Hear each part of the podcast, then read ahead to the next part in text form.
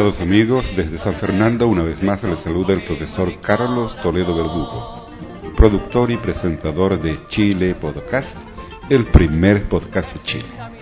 Les presento en esta oportunidad la segunda parte y final de unas charlas sobre legislación, sindicatos, a petición del alumno de leyes de La Serena, Ricardo Méndez, quien me ha mandado mail y me ha solicitado que le coloque en Chile Podcast estas charlas para sus estudios y sus tareas en la universidad. Espero que el programa sea de vuestro agrado y como siempre los interesados eh, esperamos sus correos electrónicos con comentarios, opiniones y también los invito a visitar mi mapa de visitantes. Hagan clic ahí en el link de la página y dejen su mensaje para saber desde dónde ustedes están recibiendo estos programas.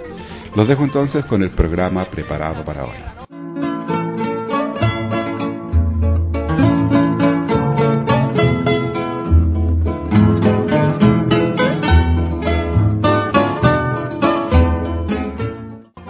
Ahora, lo que ustedes no saben es qué es lo que considera somer un dirigente sindical.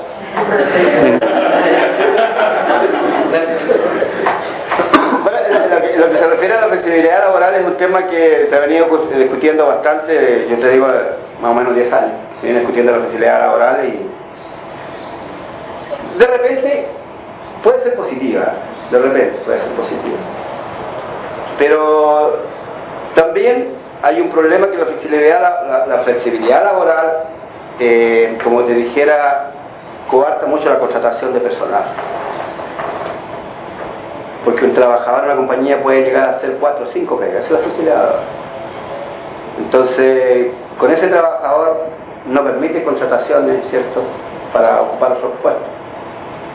Hoy día el Código del Trabajo, ¿cierto?, fue modificado en octubre del 2001 y hoy día yo en, mi- en tu contrato de trabajo te puedo poner hasta tres funciones y tú me puedes cumplir. Por lo tanto, el contrato de trabajo está en el artículo 10.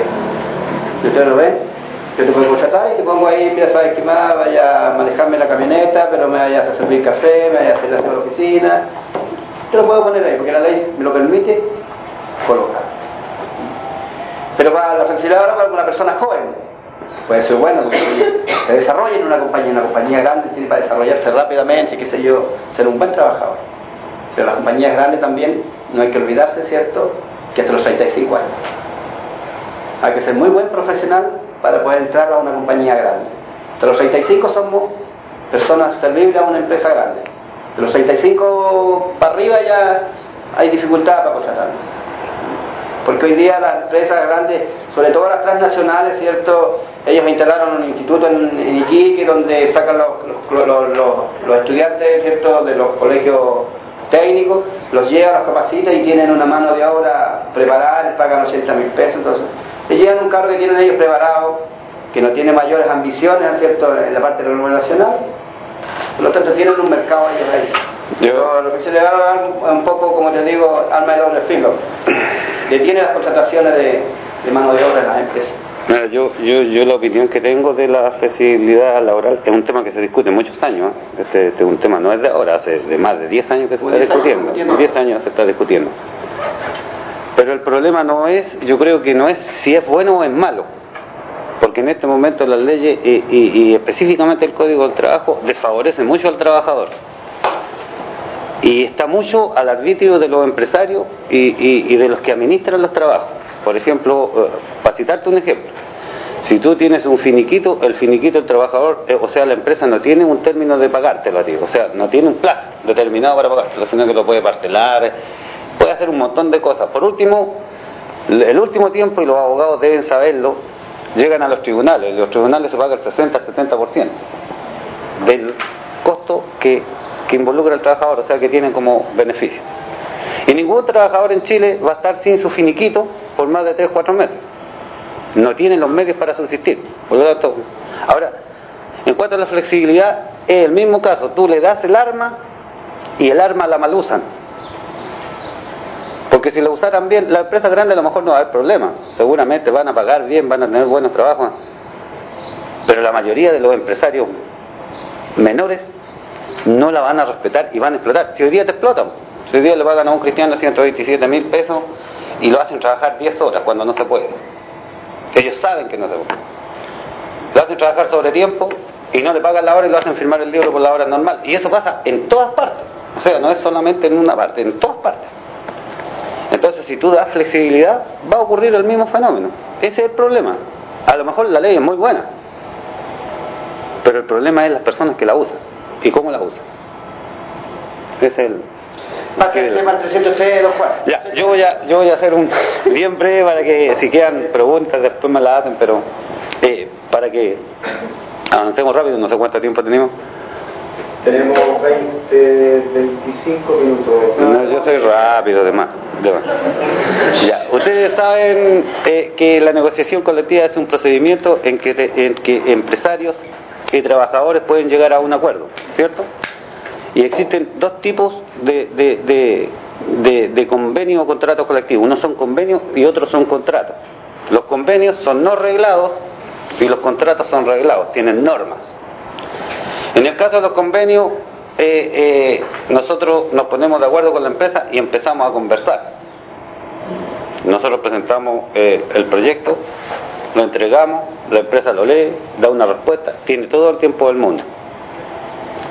Nos sentamos a conversar, analizamos la esta y si llegamos a un acuerdo, podemos llegar en una semana, en un mes, en dos meses, en tres meses, no importa el tiempo, si llegamos a un acuerdo lo firmamos. Y eso se llama convenio. Y el tiempo que lo firmemos va a depender del acuerdo al que lleguemos. Puede ser por dos años, no puede ser menos de dos. Puede ser por dos años, por tres años, por cinco años. En este momento ya las negociaciones por cinco años no son buenas. Y nunca han sido buenas. Después viene el contrato colectivo propiamente tal, que es reglado. Y ese, ese tiene normas. Dice, por ejemplo, que en una empresa en que nunca se haya hecho un contrato colectivo, se puede presentar después de un año de que la empresa inició su actividad. Dice además que el empleador puede también declarar eh, periodo no apto para negociación, pero no por, no por más de dos meses. O sea, dos meses se puede escudar y tiene que avisar siempre en el mes de junio. Después, eh, el, en el caso de, de, los que tienen contrato colectivo vigente, tienen plazos estipulados fijos. Y dice que uno debe presentar el proyecto entre los 45 y los 40 días. O sea, no antes de los 45 ni después de los 40. En esos 5 días yo tengo que presentar el proyecto. Antes que venza, cuando tengo un contrato firmado. En el, en el caso de, la, de las empresas fiscales eh, estipula un plazo hasta de 60 días, que son re pocas por lo demás, pero normalmente son 45 días. Dice además de que la empresa debe dar respuesta al proyecto dentro de los primeros 10 días y hasta los 15. Si no diera respuesta, a los 20 días se entiende de que el proyecto ha sido aprobado en su totalidad, o sea, todo lo que presentó el sindicato está aceptado. Después dice que en el caso de que la empresa respondió a los 10 días, se entra a negociar en forma directa las veces que sean necesarias, en conversaciones directas. Normalmente una negociación colectiva casi nunca se arregla en la mesa, en la mesa negociadora. Normalmente no ocurre eso, ¿cierto? Los que tenemos experiencia sabemos que no es así. Normalmente ocupa, eh, se, solucionan muchos conflictos cuando uno está en el break, en el café, cuando está comiendo, cuando está... porque las sesiones son largas. Entonces se conversa y, y aparecen las ideas afines y ahí recién se pero cuando uno está sentado en la mesa lo que lo que se avanza yo dijera que es, relativamente poco. En todo caso se conversa desde, desde que la empresa respondió hasta cinco días antes de que termine el plazo. Fecha en que la empresa tiene que entregar una respuesta oficial y que es la última oferta. Voy a contar una cosita. ¿Sí? lo, en este proceso hay como tenemos las personas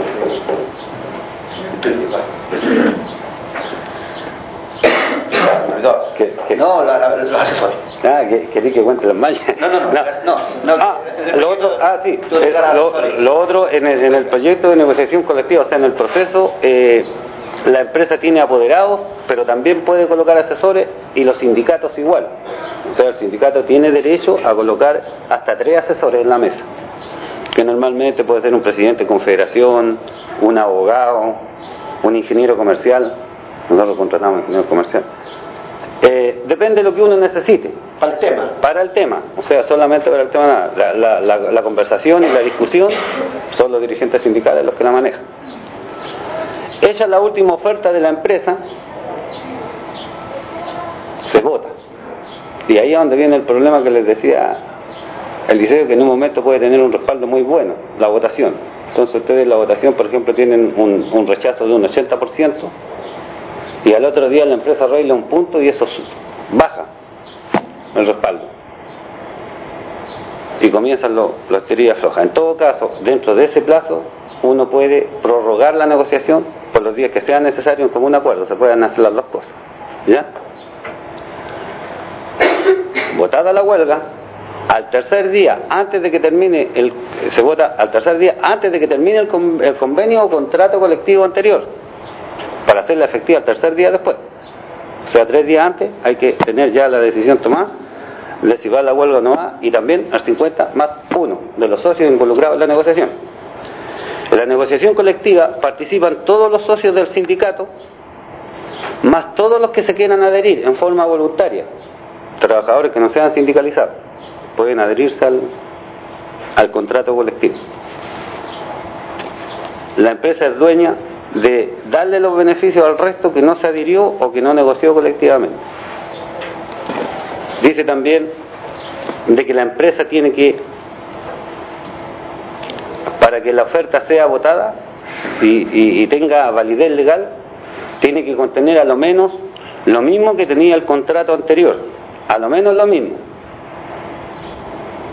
En, caso contrario no, sé, no, no es una oferta no sería una oferta y, y, la empresa no puede contratar trabajadores hasta después de los 30 días de huelga.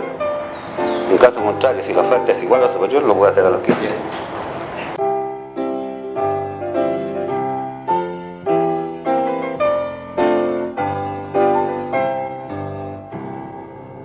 Estimados amigos, interrumpimos este programa para recibir un importante mensaje de la palabra de Dios.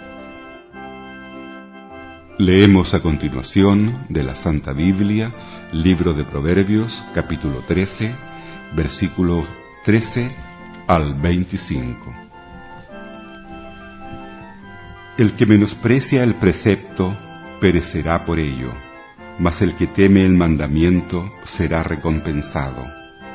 La ley del sabio es manantial de vida para apartarse de los lazos de la muerte. El buen entendimiento da gracia, mas el camino de los transgresores es duro. Todo hombre prudente procede con sabiduría, mas el necio manifestará necedad. El mal mensajero acarrea desgracia, mas el mensajero fiel acarrea salud.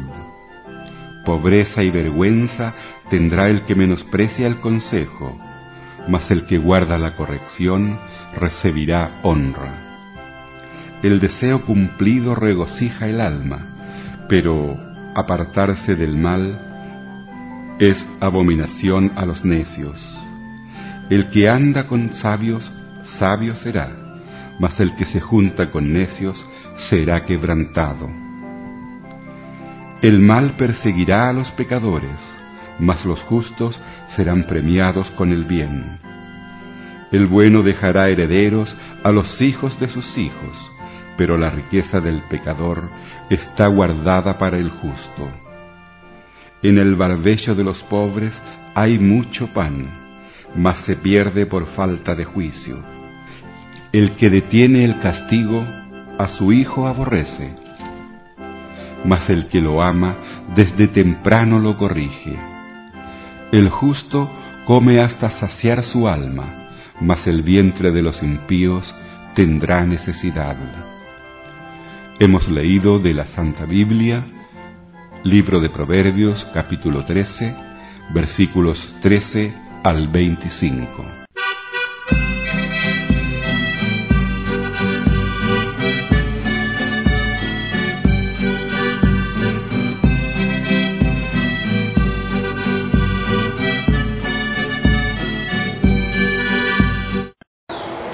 Ese tipo de negociaciones, cuando uno ya ha llegado a ese nivel, también existen algunas alternativas que se dan. Por ejemplo, el artículo 369. El artículo 369 dice que la comisión negociadora de los trabajadores en cualquier momento de la negociación puede eh, eh, firmar un contrato colectivo por 18 meses sin ningún tipo de reajuste y solo necesita comunicarlo a la inspección del trabajo y a los, apoderados de la mesa negociadora de la empresa. Eso contiene el mismo contrato que ustedes tenían en el anterior, todos los beneficios. Lo único que no estipula son aumentos de ni reajuste, de ningún tipo de beneficio. En caso de, de empresas grandes, por ejemplo como Indio, de repente valía la pena hacerlo pero hay empresas que normalmente no conviene hacerlo. En el caso de Indio convenía porque nosotros teníamos beneficios que eran muy importantes. Por ejemplo, teníamos el 86% de salud. O sea, nosotros hacíamos una, una, prestación médica y un bono cuesta cuánto, 5 mil pesos. La ISAPRE nos bonificaba 3 mil y la empresa lo bonificaba el 86% de los 2 mil. O sea, el, el bono a nosotros nos salía como por 500 pesos, 400 pesos. 300 pesos. En el caso de las hospitalizaciones, la incidencia era mayor porque la empresa nos pagaba hasta el 95% de hospitalización. O sea, una operación era eh, eh, un costo sumamente bajo, una operación de 2 millones de pesos, a nosotros nos salía del bolsillo como 46 mil pesos. 50 en el peor de los casos. ¿Habrá habido alguna otra empresa que haya tenido un plan mejor que el No, salvo, salvo eh, Codelco Teniente que tenía, que tenía la FUSAT, pero la FUSAT también después los tenía, les cobraba mucho, empezó a subirle mucho la, tarifa, pero no ha habido un convenio, yo todavía no veo uno y revisé todos los de la Confederación, no he visto nunca un contrato colectivo que haya tenido eh, eh, un, mejor eh, beneficio que el DINDI. Y, considerando además que, que teníamos salud dental, porque la salud dental también se cubría en un 86%, y eso es mucho no, no, yo no, que yo tenga conocimiento, no hay en ninguna parte de Chile. Ninguna. Ese, convenio colectivo le costó la vida a mi amigo Jorge Claro, sí, costó. Fue ministro de Minería, fue ejecutivo de nosotros. Costó gerente. Costó gerente. Y lo que se dio, por lo menos, se con una sonrisa así. Eh, yo, yo le voy a contarle, yo le voy a contarle, yo le voy a contarle una anécdota. En el año 93 fue más o menos, 92 nosotros le decíamos Shogun al, gerente general y Nivaldo Córdoba, hoy día afinado. Eh, una excelente persona, yo lo conocía de teniente. Cuando yo llegué aquí y fui por primera vez dirigente aquí en, en Indio, nosotros teníamos un consejo de dirigentes. El consejo de dirigentes lo integraban los tres sindicatos y a eso se le colocaba una cabeza. Y en esa oportunidad, estos niños, pues, como el liceo que venían de atrás, tenían mucho problema con el gerente y habían tenido una discusión más o menos seria.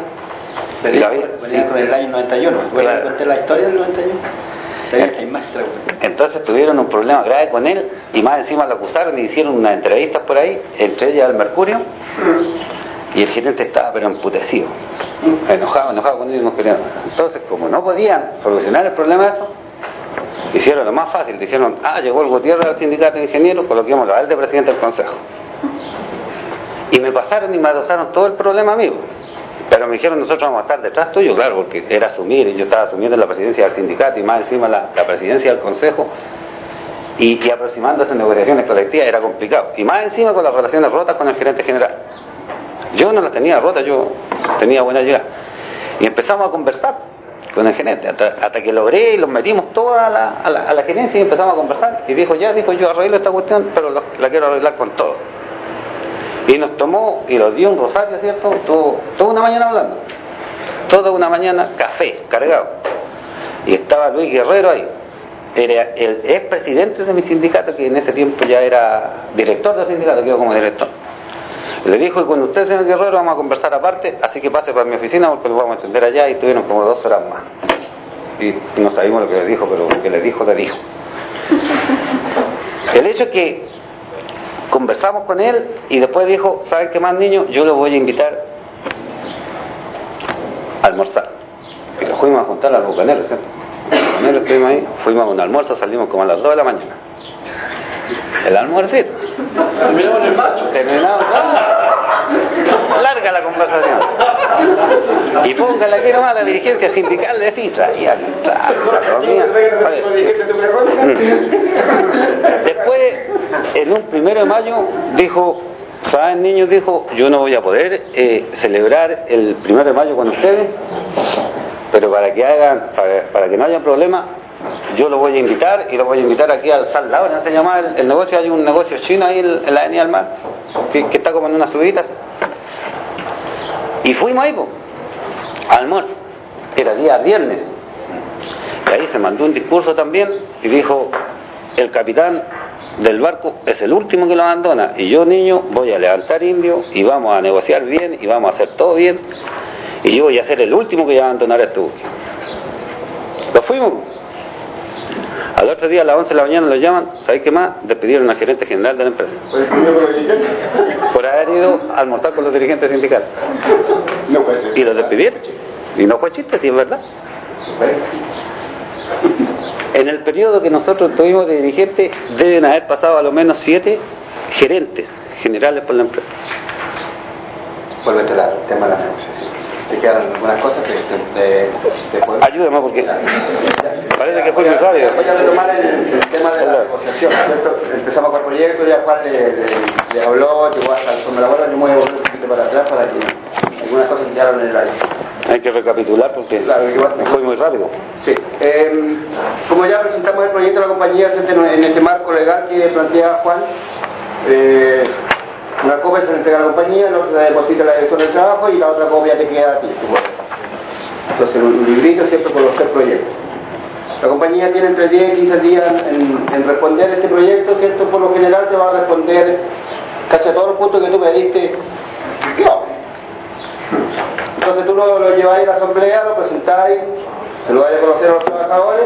Los trabajadores, en ese momento, como te la van a rechazar, ¿cierto? Este proyecto que la, respuesta que te entregó la compañía te la rechazan los trabajadores y en ese momento los trabajadores te dan la autorización para que los dirigentes sindicales, la comisión negociadora, que no se llama dirigentes sindicales, se llama comisión negociadora, ¿cierto? Empresa el proceso a negociar. Ahí ya se sientan la, la, como como la compañía ¿cierto? este proyecto que nosotros presentamos y lo votamos y lo rechazamos, ¿con qué nos quedamos? ¿Cierto? Lo vamos a quedar con lo que la compañía los, los propuso en, su respuesta. Esa es, lo, esa es nuestra la base, ¿cierto? Nuevamente nosotros hacemos nuevamente un proyecto, ¿cierto? Hacemos una nueva, una cosa oferta que se llama, ¿cierto? Nos ponemos de acuerdo, vamos a mejorar algunos puntos, lo vamos a analizar, el proyecto nuestro que presentamos, vamos a analizar la, la respuesta de la compañía y vamos a hacer una nueva oferta al empleado. ¿Cierto? Se le entrega esta, esta nueva oferta, el mismo procedimiento. Pero con tres ejemplares, la, este que va a, la compañía, la otra se deposita esta oferta en la dirección del trabajo y la otra, ¿cierto?, te queda a ti. La compañía nuevamente vuelve a analizar y ya ahí los plazos se empiezan a cortar para empezar a responder, ¿cierto?, a esta segunda oferta que le presentaron los trabajadores. Vamos a empezar que nuevamente los trabajadores no quedaron satisfechos, ¿cierto? Y, votaron esta, nueva respuesta que llegó la compañía, ¿cierto? No aceptó nuevamente la oferta que nos los trabajadores y la compañía te va a responder igual. Y tiene que responderte por escrito, ¿cierto? Lo que va a mejorar o mantiene la primera oferta que nos entregó en los primeros 15 días. Bueno, y ahí representan un poco eso, y ahí después, después viene dentro de los 40, 45 días, ¿cierto? Si no hubo acuerdo, votamos el acuerdo, hay que hacerla efectiva después de votar al tercer día, en el primer turno de trabajo que tenga la empresa.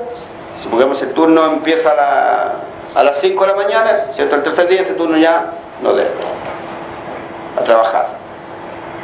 Pero como ya votamos la huelga, ¿cierto? Y ya el tercer día el turno no entra a trabajar, que se yo, ¿cierto? A las operaciones quedan todas para. Viene la otra parte. Que como hay, operaciones que son estratégicas ¿ah? y que no se pueden paralizar dentro de una compañía. Entonces la compañía a mí me va a pedir trabajadores, si es que ella iba a convenir, me va a pedir trabajadores para aquellas operaciones que lamentablemente no se pueden detener. Porque si yo no le propongo, no le proporciono a los trabajadores, ¿cierto? Que son aquellas personas son los que manejan este departamento, qué sé yo, que sin maquinaria, no sé, alguna situación que vaya a poner en riesgo nuestra fuente laboral. porque lo que hace que esa es nuestra fuente hora. No a pescar, vamos todos gritando la huelga y a No, la empresa tiene que la parte estratégica tenemos que dejar trabajado para que ella, estas máquinas no vayan a ir a detenerse, vayan a tener un deterioro, ¿cierto? A una, a una vez que ya volvamos a trabajar, se hayan echado a perder, que se yo, cuesten poner en marcha la compañía. Tenemos la obligación de dejar gente, ¿cierto?, del sindicato sindicalizar en estos puestos de trabajo que son estrategia. Perdón, eh, vamos a jugar a un ping-pong. Ya. ¿Tú, tú, ustedes saben? ¿Sabe? Yo, yo quisiera hacer un último alcance, eh, lo que, eh, que, se nos, que se está acabando, que la última oferta de la empresa, la que presenta en los últimos cinco días, que les dije yo, y que el liceo se la nombró, esa oferta tienen que presentarla a la empresa por escrito, porque puede ser la última que hace, o puede ser la primera que hizo. O sea, la empresa puede devolverse atrás y poner en la mesa la primera. Entonces ahí es donde los dirigentes tienen que tener cuidado de que sea lo que se ha conversado, lo que se ha negociado. En el caso de Indio, en una oportunidad se firmó un contrato hasta en una servilleta. Y es cierto, no es mentira. ¿Sí o no? Sí. Ese, ese alcance a dar. Eh, son súper someros y las conversaciones con ellos son, eh, para mí siempre son espectaculares porque son muy profundas, pero a la vez también tienen muchas cosas simpáticas, divertidas, cosas como las que contaba Juan, por ejemplo, y otras más, digamos, que han pasado. En una negociación, yo recuerdo, se las comentaba, que duró, creo que duramos una sesión, Claro, un intercambio cortito nomás, y se acabó. y se acabó. Porque un, un miembro de la comisión eh, nuestra de la empresa eh, se le ocurrió decirle una palabra un poquito fuerte digamos, a uno de los dirigentes. Y el dirigente se quedó tranquilo, ¿ah? pero como a los ocho minutos después se, se paran todos, hasta luego. 13 y 9, se acabó la. ¿No se negoció más? Ahí terminó. Entonces, eh, yo me alegro mucho realmente de, de haberlo podido tener acá. Eh, me hubiera gustado seguir. Eh, desgraciadamente me están echando. Esa es la realidad. Y van a tener una actividad en, en esta sala. Hay que negociar. Negociamos, negociamos. Eh, yo quisiera recibir de parte de ustedes, si es que quieren, tenemos todavía tres minutos, algunas eh, opiniones respecto ya no de, de fondo, sino que de cómo les ha llegado a ustedes eh, la presentación que han tenido los dos dirigentes presentes. En este momento somos dirigentes vigentes, ¿ah? pero estamos en otro rubro. Seguimos siendo dirigentes, estamos en. Sí, hoy sí, día estamos metidos en la regulación colectiva. En la sangre. Estamos estamos en otro rubro, pero seguimos siendo dirigentes hoy día. Por eso pioneros, las micros, el pelo. Estamos, estamos peleando ahora otros temas. A mí me pareció muy interesante porque yo no entendía mucho, no podía imaginar que uno estaba en el código reaccionando Ya. y, y no podía imaginar mucho el tema. Y un poco escuchándola a usted y escuchando las anécdotas, uno puede como imaginarse y aplicar un poco más lo que, la teoría que uno, que uno aprende. Claro, La, el- el- la negociación colectiva, el código del trabajo tú lo puedes interpretar, porque está escrito. La negociación colectiva no está escrita en ninguna parte. Están, los, están la- Las normas. las normas. Mm. Ahora, como tú defiendes la negociación colectiva, eso va a depender de ti y de todos los argumentos que tú tengas para cada punto que pusiste ahí y que pediste. Eso tú tienes que preparar. Y tú tienes que argumentar y convencer aquí al profe que tú tienes la razón. Porque si el profe te sale con uno y no tiene la razón, te va a dejar out y va a llegar hasta ahí con el punto. Hay que demostrarle que tiene la plata. Yo quiero, perdón, perdón, yo quiero que ustedes se permitan durante tres minutos o lo que nos quieran, simplemente recibir el cariño de ellos. Porque yo creo que eso es lo que a mí me gustaría. Perfecto. Eh, yo realmente valoro el concepto metodológico, metodológico que están haciendo con este tipo de charlas. Porque así a uno le, permite eh, conciliar tanto la, el aspecto teórico con el aspecto práctico, y sobre todo, sobre todo este, ramo es netamente, a mi juicio, netamente práctico, porque constantemente, diariamente se están dando conflictos laborales, relaciones laborales entre empleadores y trabajadores, y sobre todo que vivimos en un mundo totalmente dinámico. Fascinado por eso, agradecerle, agradecerle al profesor la, la, la metodología de, Gracias. Yo observé una evidencia nuestra, que los dirigentes sindicales manejan el juego mejor que nosotros. Son 20, 30 años en, en la cancha. Por eso que yo quería que ustedes lo escucharan. Y ahora hacía tiempo que no lo Claro, viera el libro no abrimos casi nada, pero salimos nada más para para tener arriba de la mesa, ¿no?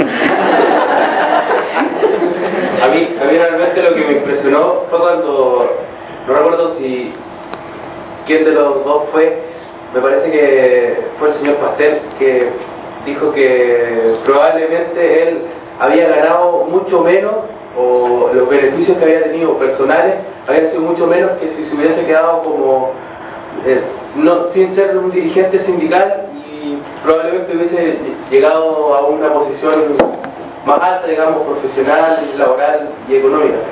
Y realmente nu- nunca me imaginé que, que podía ser incluso hasta perjudicial para una persona representar a, a a sus compañeros, a sus colegas trabajadores. Así que realmente eh, los felicito y el punto de vista que nos han dado ha sido muy, muy interesante.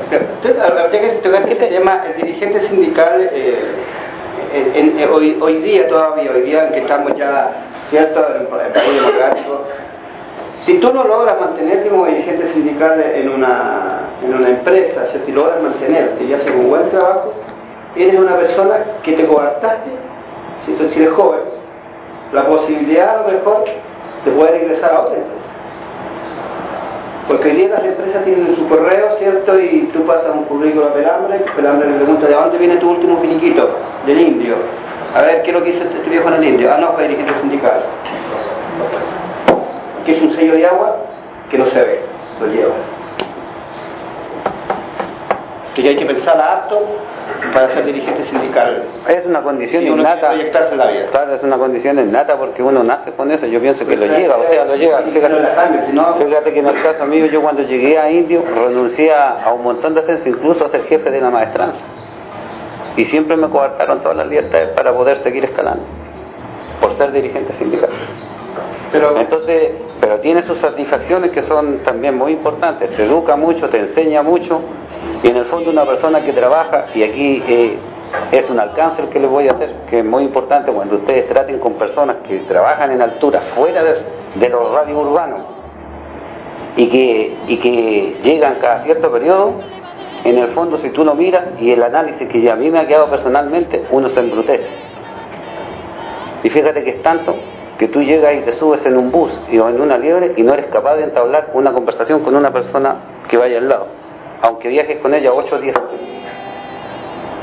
En el fondo se está embruteciendo día a día. Y lo otro es que su genio cambia diametralmente desde el momento que cuando tú ves al trabajador que va a salir de su jornada de trabajo para bajar, en ese momento él es la persona más feliz.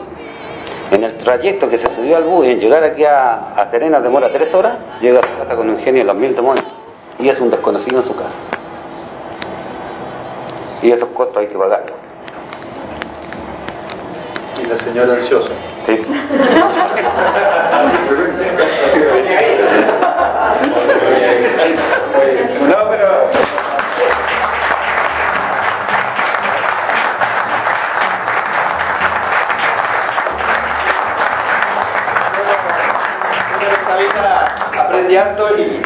Juan, esto es una escuela, como te dijera, que, se va preparando, pero también eh, el hecho de estar en, contacto permanentemente con, gente, con autoridades, con ejecutivos, ¿cierto?